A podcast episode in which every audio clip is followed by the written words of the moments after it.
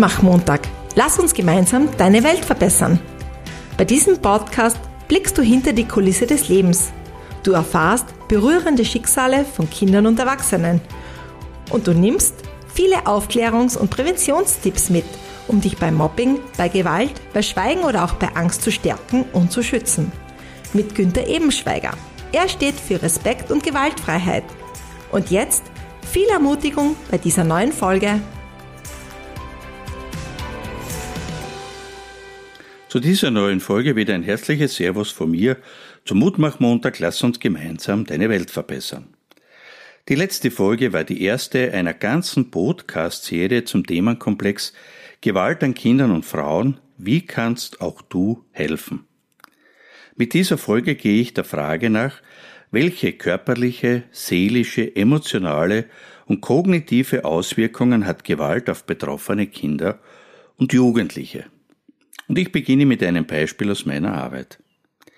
Eine systemische Gewalt- und Mobbingprävention steht auf dem Programm. Der erste Tag in einem Gymnasium, dritte Klasse, und dieser Tag endet mit der leider wie so oft Feststellung, es gibt ein Mobbingopfer in der Klasse. Der zweite Tag beginnt nach einer Wiederholung mit einer systemischen Intervention, die die Jugendlichen emotional berührt und es gibt bei den Zuschauenden und auch bei den schweigenden Schülerinnen und Schülern und auch beim männlichen Mobbingopfer viele Tränen. Mitten in dieser Arbeit zeigt ein Mädchen auf und fragt, Herr Ebenschweiger, haben Sie Zeit für mich? Ich würde gerne mit Ihnen reden. Nach dem Abschluss der sehr emotionalen Interventionsphase setze ich mich mit dem Mädchen in der Pause abseits der Jugendlichen zusammen. Sie erzählt unter Tränen. Herr Ebenschweiger, als ich Sie gestern erlebt habe, habe ich mir fest vorgenommen, Ihnen heute unser Martyrium zu erzählen.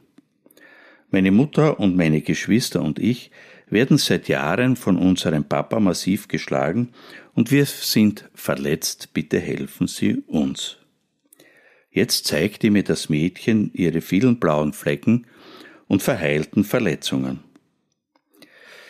In solchen Situationen heißt es stark, also professionell zu sein und das Richtige richtig zu machen und das habe ich dann auch getan. Gewalt kann unterschiedlich sein und doch wird vor allem in unserer Gesellschaft nur die physische, also körperliche Gewalt in den Fokus genommen.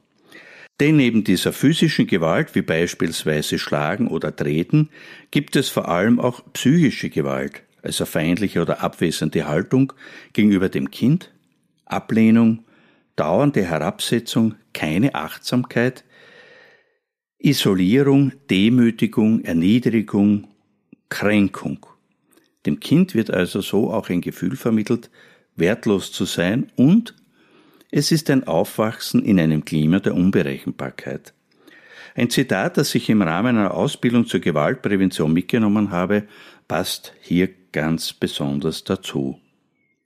Das einzig Berechenbare für diese Kinder und Jugendlichen und natürlich auch für die Frauen ist die Unberechenbarkeit des Gewalttäters. Die folgenden zwei Passagen von Kinderaussagen stammen aus dem Buch von Philomena Strasser Kinder legen Zeugnis ab, Gewalt gegen Frauen als Trauma für Kinder, erschienen im Studienverlag Innsbruck und das hört sich dann so an. Die Mama hat geblutet, dann habe ich solche Angst gehabt, dass sie sterben muss, aber ich konnte gar nichts machen. So beschreibt ein siebenjähriger Bub seine Gefühle, nachdem seiner Mutter durch den Partner Gewalt angetan wurde. Kinder wissen nicht, wohin und an wen sie sich wenden sollen. Zweites Beispiel. Die Mama hat so geweint. Das habe ich durch die Wand gehört. Wir Kinder haben uns dann unter der Bettdecke versteckt. Das war ganz schlimm. So beschreibt ein neunjähriges Mädchen die Gewaltsituation in ihrer Familie. Kinder, die Gewalt in ihrer Familie erleben, sind massiv beeinträchtigt und belastet.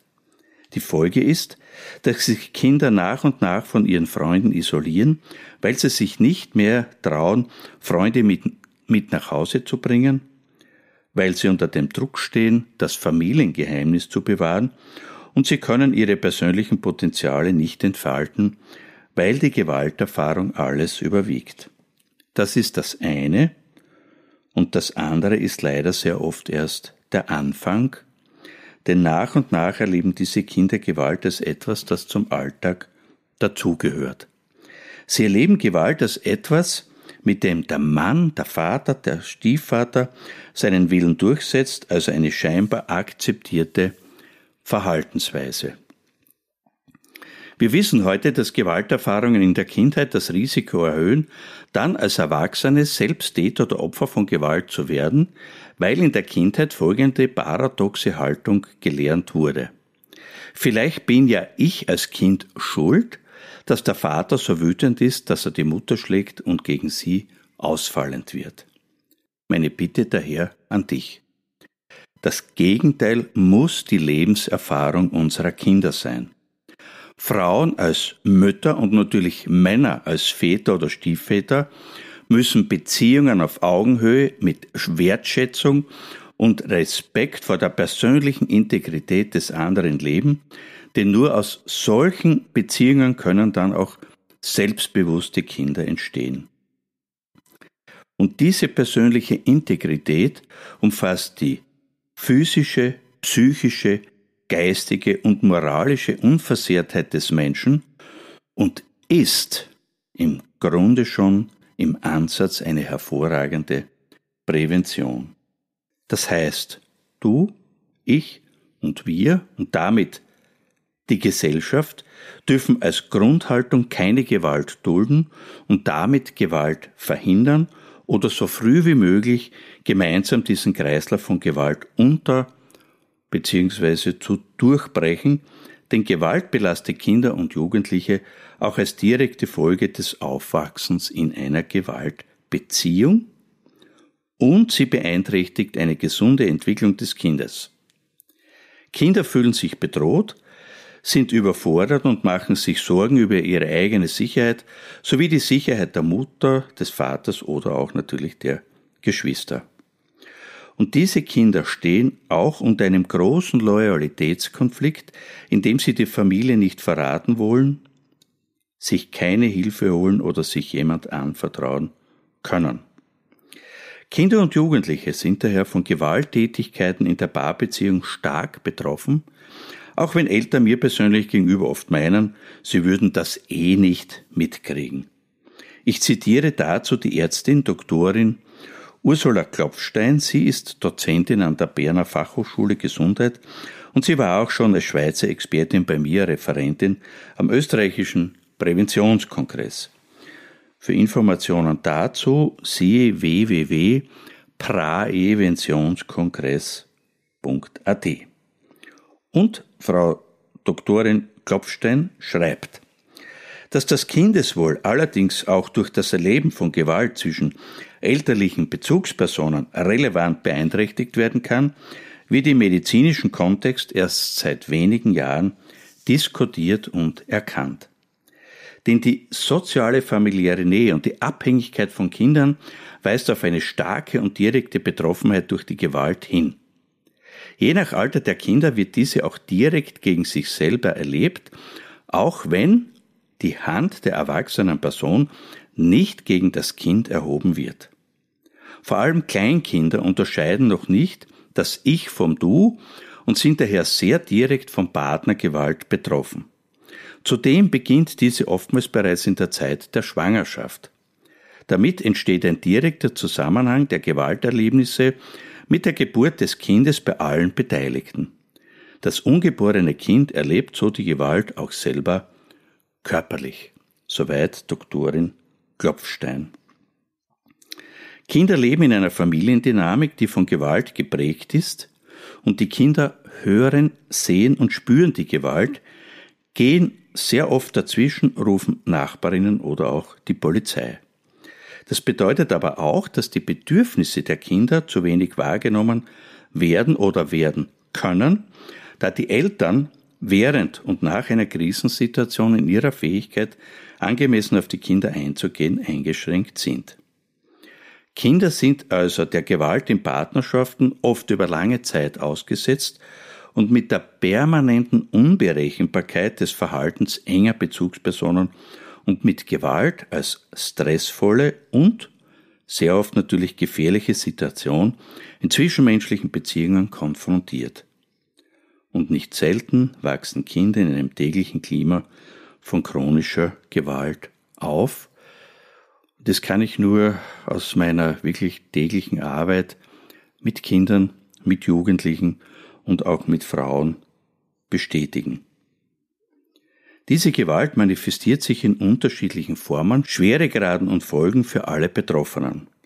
Was wenige wissen, vielleicht nur erahnen. Belastete Kindheitserfahrungen sind wichtige Risikofaktoren für die Entwicklung von multiplen psychischen und somatischen Erkrankungen im Erwachsenenalter.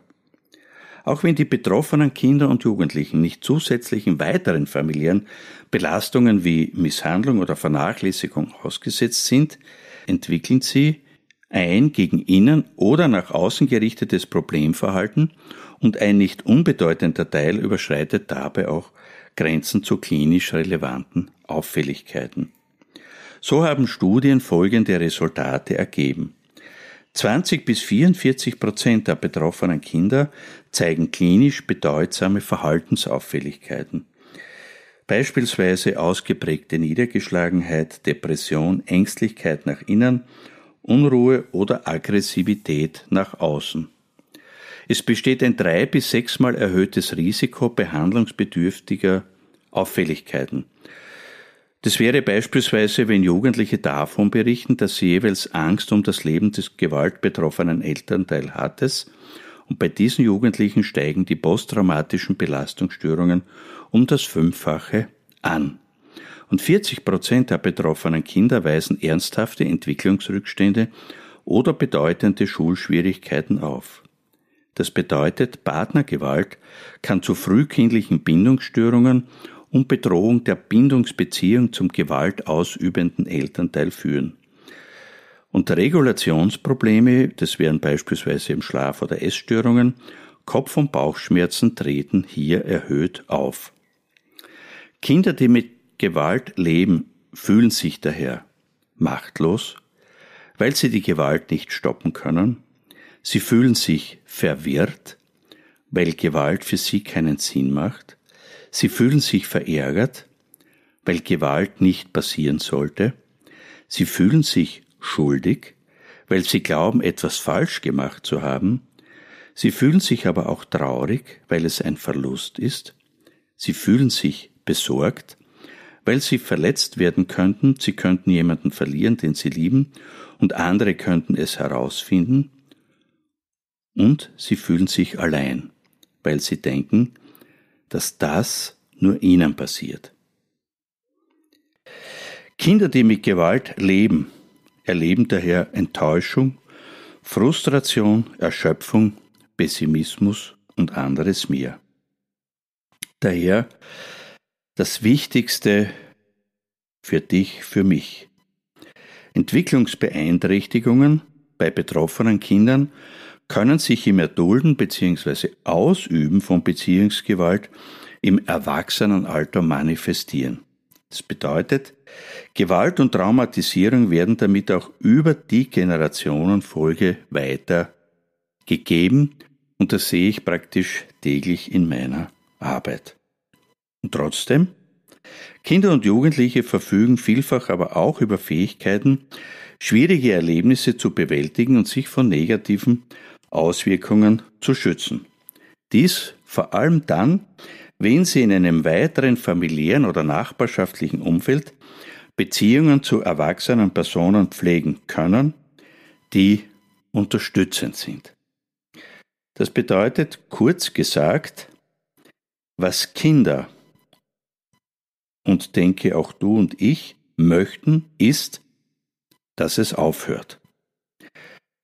Für dich habe ich noch zwei Buchvorschläge, die sich für dich als Eltern, aber auch als Pädagogin oder Pädagoge gut eignen. Buchvorschlag 1 wäre Ein Tag in Pauls Familie, das ist ein Kinderbuch von Daniel Seifried und Regina Winkler. Und der Buchvorschlag 2 wäre Zu Haus bei Schulzes, das ist ein Kinderbuch über häusliche Gewalt und Möglichkeiten der Hilfe und der Intervention. Wenn du Fragen hast, wenn du Anregungen hast, wenn du Ideen für zukünftige Folgen hast und wenn ich dich heute wieder ermutigt habe, mit mir persönlich oder auch anonym in Kontakt zu treten und aktiv zu werden, dann melde dich gerne und schreibe mir ein Mail an podcast.ebenschweiger.at oder kontaktiere mich über meine sozialen Plattformen oder über einer meiner Webseiten. Ich freue mich, wenn ich dich motiviert habe, diesen Podcast anzuhören und wenn du den Mutmach Montag Podcast weiterempfiehlst. Ich wünsche dir für die nächsten Tage wieder viele positive Lebensmomente und bis zur nächsten Folge, dein Günther, ein herzliches Servus von mir an dich. Mutmach-Montag. Lass uns gemeinsam deine Welt verbessern. Günther reicht dir auch gerne zukünftig die Hand, spricht dich persönlich an und gibt dir eine Stimme. Weil einander Vertrauen ist ein entscheidender Faktor, um dich zu stärken und zu schützen. Du kannst Günther unter der Mailadresse podcast.ebenschweiger.at kontaktieren. Und jetzt weiterhin viel Ermutigendes in der kommenden Woche und bis bald. Ein herzliches Servus